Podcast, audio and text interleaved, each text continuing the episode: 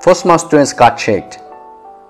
Once there were four students who didn't like to study and partied all night before their test, and next day missed their test.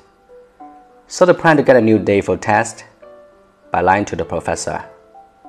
They went to professor and told him that they all went to a wedding previous night, and on their way back, they got flat tire and didn't have any spare tire because of which they missed the test. Professor listened to them and allowed them to take tests on later date. Friends got happy and started for tests on later date. On decided day, boys were all prepared to give tests. Professor asked them to sit in separate classrooms. The students were prepared, so they agreed. When students saw test sheet, they saw that there were only two questions in exams for 100 marks. Question 1 Your name, 1 marks. Question 2 Which tire of the car burst? 99 marks.